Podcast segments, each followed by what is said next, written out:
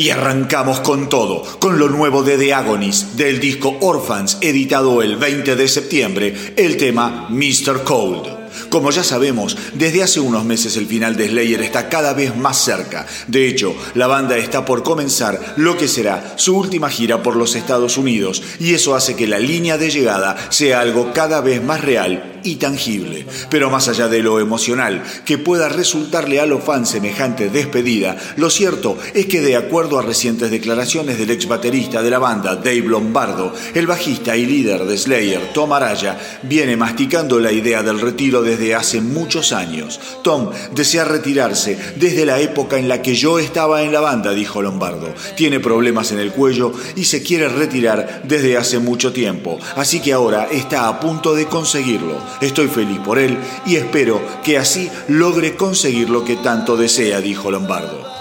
Dicho esto, la realidad es que el tiempo pasa y cuando llegue noviembre Slayer arrancará con sus últimas presentaciones que los llevarán a cerrar uno de los capítulos más memorables del trash el 30 de noviembre en el legendario Forum de Los Ángeles. Ahora vamos con South of Heaven.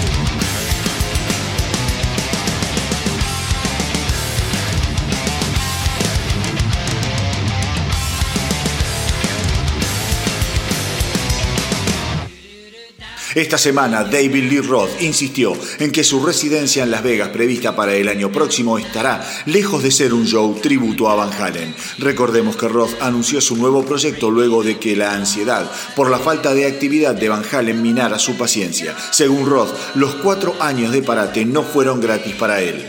Pero volviendo a lo que se verá en Las Vegas, Roth aseguró que lo que va a presentar es algo mucho más grande que el sonido que ofrece Van Halen en vivo, ya que su banda de apoyo para empezar cuenta con tres guitarristas. Esto no es una banda tributo, sostuvo el cantante. De hecho, las canciones de Van Halen también son mías. Yo las escribí. Cada palabra de cada canción de cada disco son obra mía.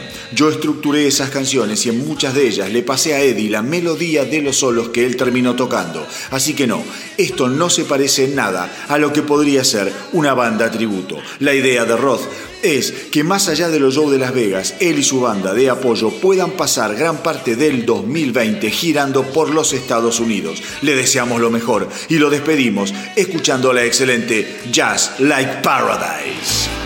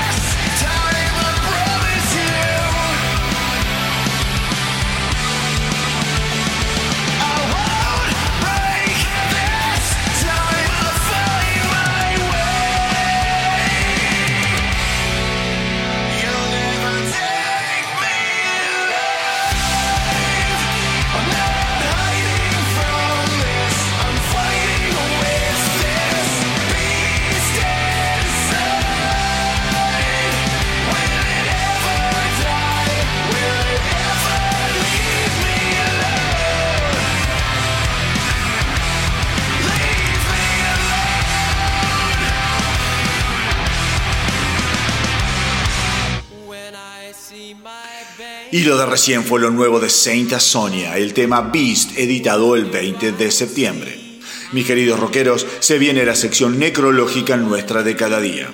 Y es que esta semana sufrimos la desaparición del genial Rico Kasek, frontman y líder creativo de la banda oriunda de Boston de Cars. Okasek falleció a los 70 años de edad en su departamento de Nueva York. Recordemos que Ocasek formó The Cars junto al bajista Benjamin Orr, el guitarrista Elliot Easton, el tecladista Greg Hawkes y el baterista David Robinson allá por 1976 y desde la edición de su primer trabajo en 1978 dejaron en claro que habían llegado para quedarse y redefinir el sonido del pop rock de finales de los 70 y ubicándose entre los actos más importantes de la primera mitad de los años 80. Okasek puede habernos dejado, pero detrás de él quedan un puñado de canciones perfectas e inmortales como Just What I Needed, My Best Friend Girl y Shake It Up. Sin lugar a dudas, para la mayoría siempre serán recordados, sin embargo, por el poderosísimo álbum de 1984, Heartbeat City, una obra maestra del pop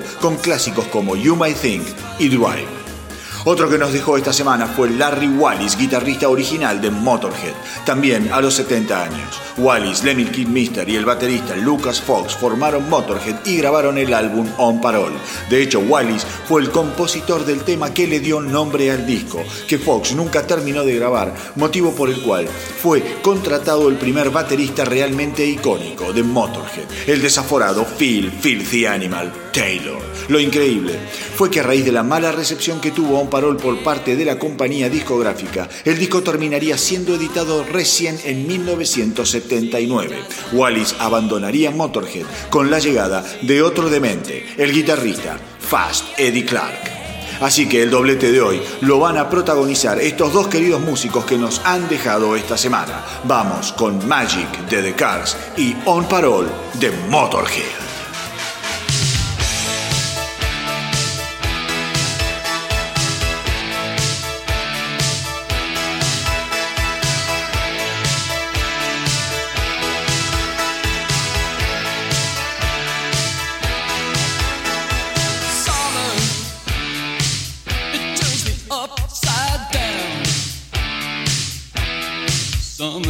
was sorry.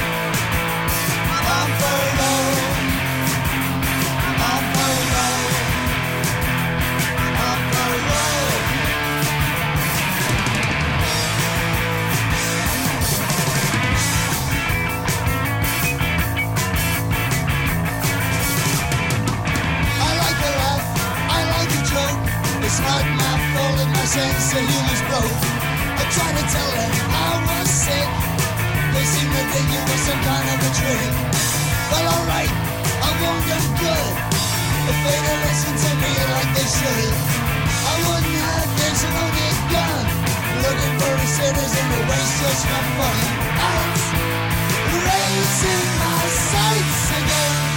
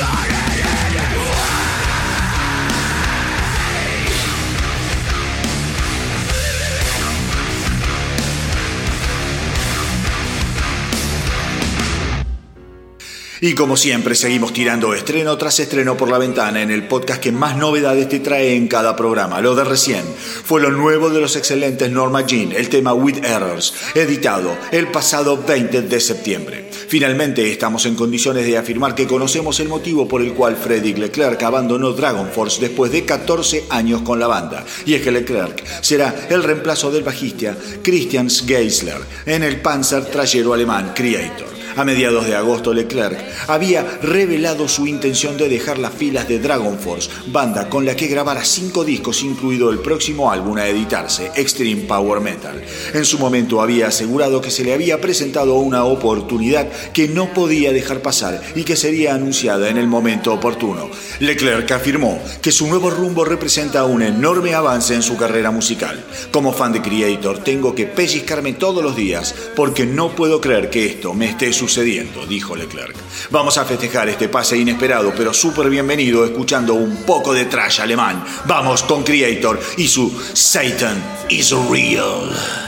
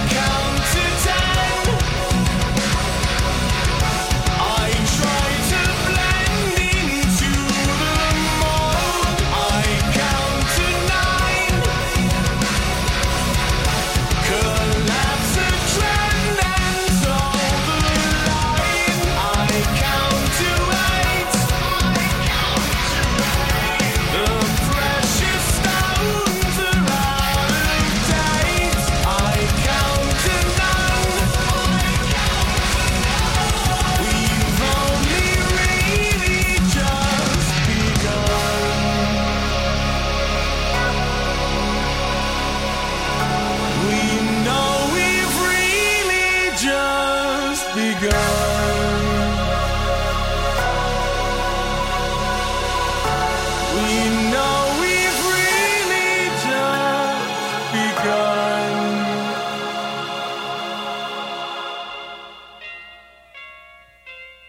Lo de recién fue lo nuevo de Voyager, el tema Water on the Bridge, editado el pasado 18 de septiembre. El magistral Ozzy Osbourne no tuvo un gran 2019. Su salud lo tuvo a maltraer y por momentos la posibilidad de que volviera a lo suyo parecía bastante incierta. Sin embargo, como dice el refrán, yerba mala nunca muere. Y brindo por eso, porque esta semana Ozzy aseguró que ya tiene grabado su próximo disco. El sucesor de Scream de 2010 está producido por el productor de Post Malone, Andrew Watt, y contará con nueve canciones del Príncipe de las Tinieblas. Ozzy Osbourne aseguró que de no ser por este disco probablemente todavía estaría convaleciente tirado en la cama. Extrañé muchísimo hacer música, mis fans son muy leales y la verdad es que hasta que no me puse a trabajar en este disco pensaba que estaba muriendo, afirmó Ozzy. El álbum, que será el número 12 en su carrera solista, fue grabado en solo cuatro semanas y mientras lo esperamos acá en el astronauta del rock, les propongo darnos una vuelta por No Bond Movies.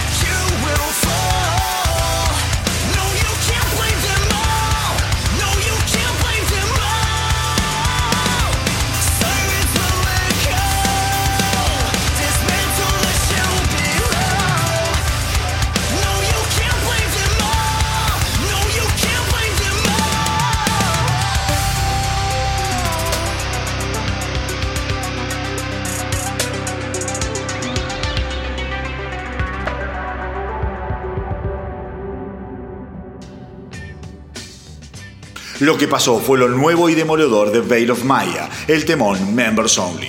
Los números de la industria musical ponen a Metallica detrás de YouTube en cuanto a venta de tickets respecta. Esto los ubica además delante de bandas como ACDC, Guns N' Roses y Ozzy Osbourne. A lo largo de su carrera metálica, ha tocado en 48 países en todos los continentes del planeta, incluida la Antártida. En merchandising solamente desde la edición del álbum negro, la banda generó 125 millones de dólares en los Estados Unidos solamente. Según el baterista Lars Ulrich, el éxito y permanencia de Metallica se debe a que la banda siempre mira para adelante, siempre piensa en nuevos proyectos y desafíos, pensando en que lo mejor aún está por llegar. Como sea, lo cierto es que gracias a bandas como Metallica, los amantes del rock pueden estar tranquilos. La antorcha aún sigue encendida y ya llegarán nuevas bandas a reclamarla para mantener el estruendo de mil guitarras chillando a todo volumen por muchos años más. Ahora vamos con el inigualable Ride the Lightning.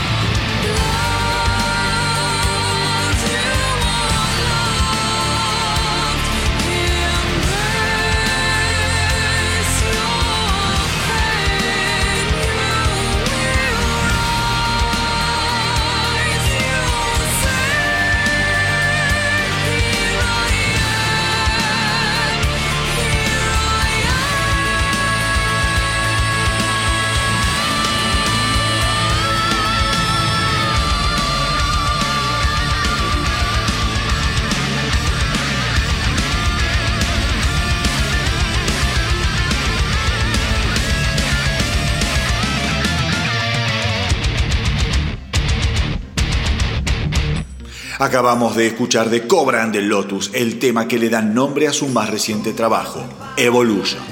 Y si bien hubo que esperar 13 larguísimos años para la edición de Fear Inoculum, dado el éxito en críticas y en ventas que está recibiendo el disco, los miembros de Tool aseguran que tienen muchísimas ganas de repetir la experiencia en un lapso de tiempo mucho menor. Seguramente la gira de apoyo del álbum los mantendrá ocupados por unos dos o tres años, como suele suceder con Tool, y lo más probable es que luego recién de ese proceso se sienten a analizar sus nuevos pasos. Lo que es seguro es que la grabación del próximo álbum no le llevará 13 años. Según el baterista Danny Carey, eso no sería práctico y además lo encontraría tan viejo que hasta sería incapaz de sostener los palillos. Tenemos toneladas de material y eso me llena de optimismo, deseo que hagamos otro disco y seguir mirando hacia adelante, aseguró Carey.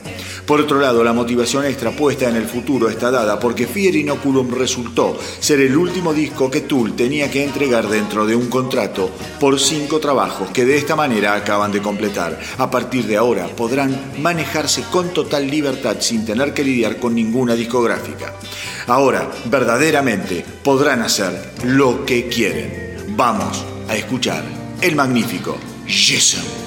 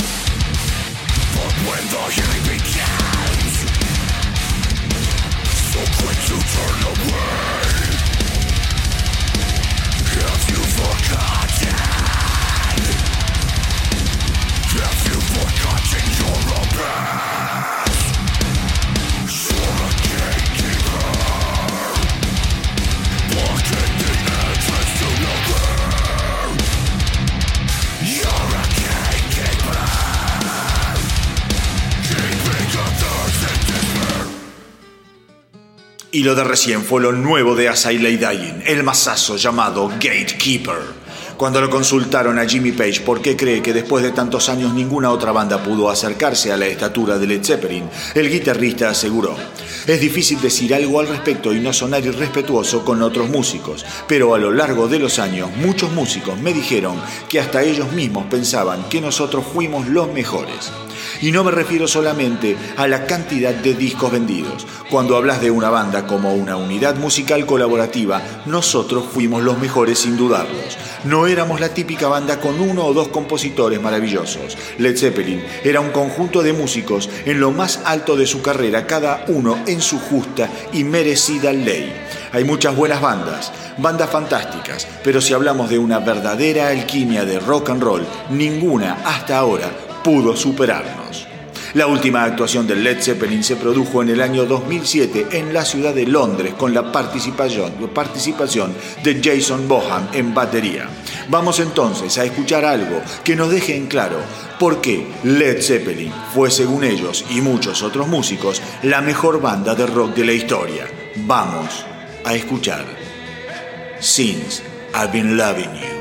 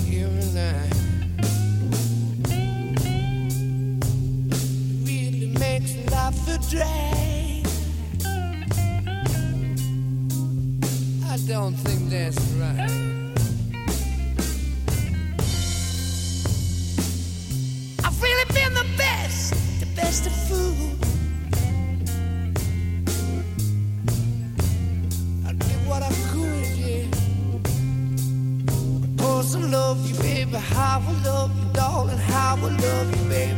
How I love you, girl. Little girl. Baby, since I've been loving you, yeah.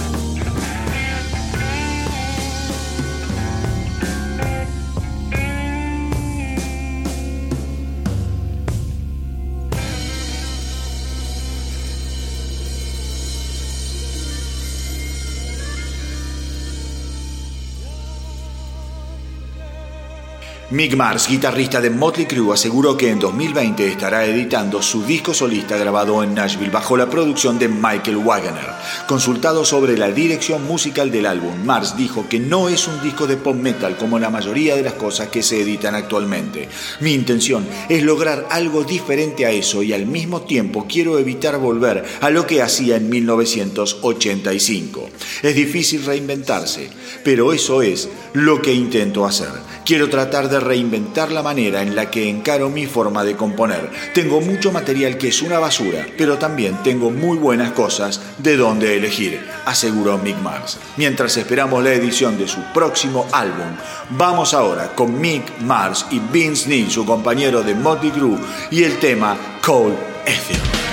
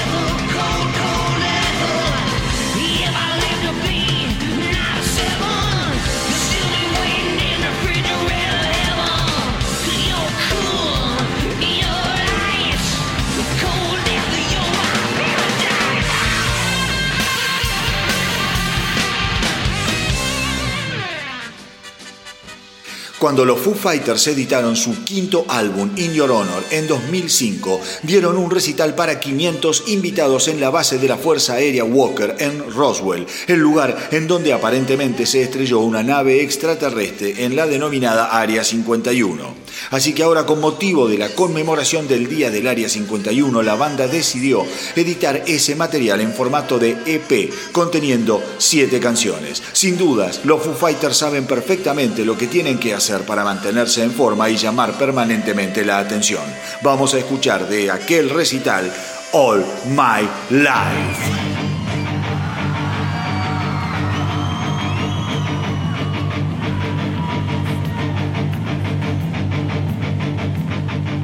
First of all, all of this fucking glow in the dark green shit makes make, makes me feel like I'm at a rave.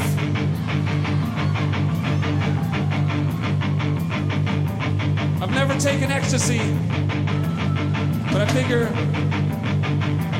tonight's the night. All my life I've been searching for something, something never comes, never leads to nothing. Nothing satisfies, but I'm getting close, closer to the prize at the end of the road. All night long I dream of the day when it comes around and it's taken away. Leaves me with the feeling that I feel the most. Feel it comes alive, and oh yeah, throw your shit!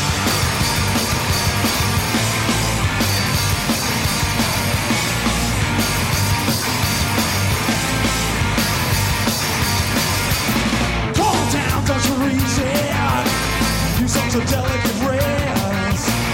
And if I give it a twist, something to hold will lose my grip. Will I find something in there to give me just what I need? Another reason to bleed. One by one, hidden up my sleeve. One by one, hidden up my sleeve. Hey, don't let it go to waste. Nothing but I hate the taste. Wait,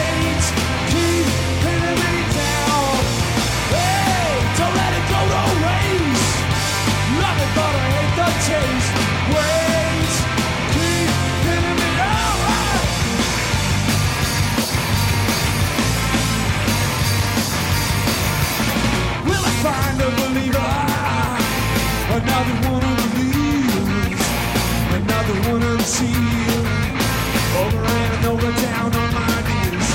If I get any closer, and if you open up wide, and if you let me inside, on and on, I got nothing to hide. On and on, I got nothing to hide.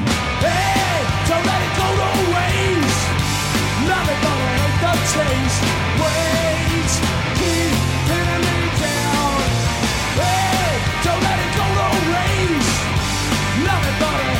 taste.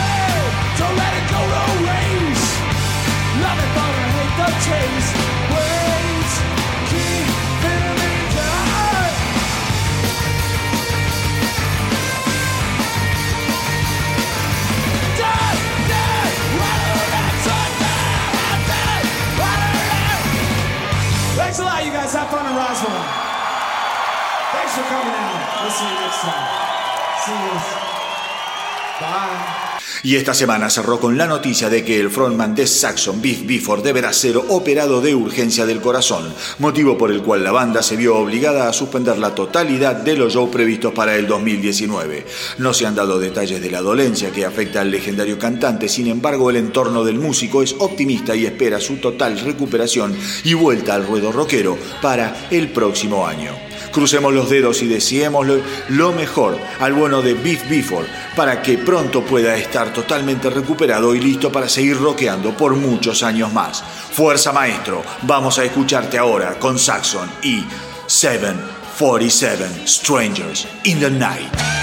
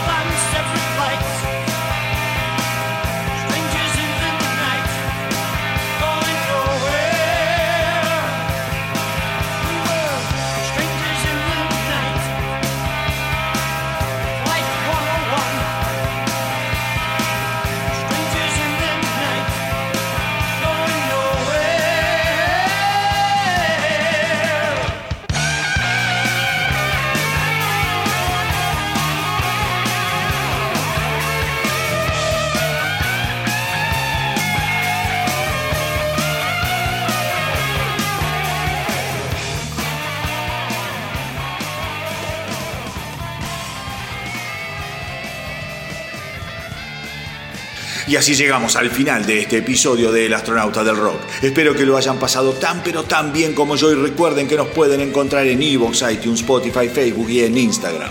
Y hoy nos vamos a despedir cantándole el feliz cumpleaños al genial David Cover, el cantante de Wisney, que este domingo está cumpliendo nada menos que 68 fantásticos pirulos. Un verdadero gladiador del metal, una leyenda viviente, un galán incomparable y sin dudas una de las mejores voces que nos ha dado la música en los últimos 50 años.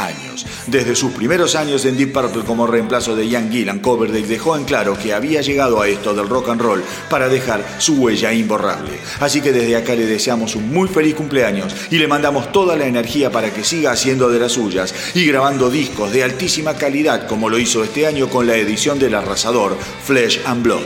Pero para festejar con él nos vamos a ir escuchando el clásico de Deep Purple, Burn. Y como siempre les digo, hagan correr la voz para que nuestra tripulación no pare de crecer y que viva el rock.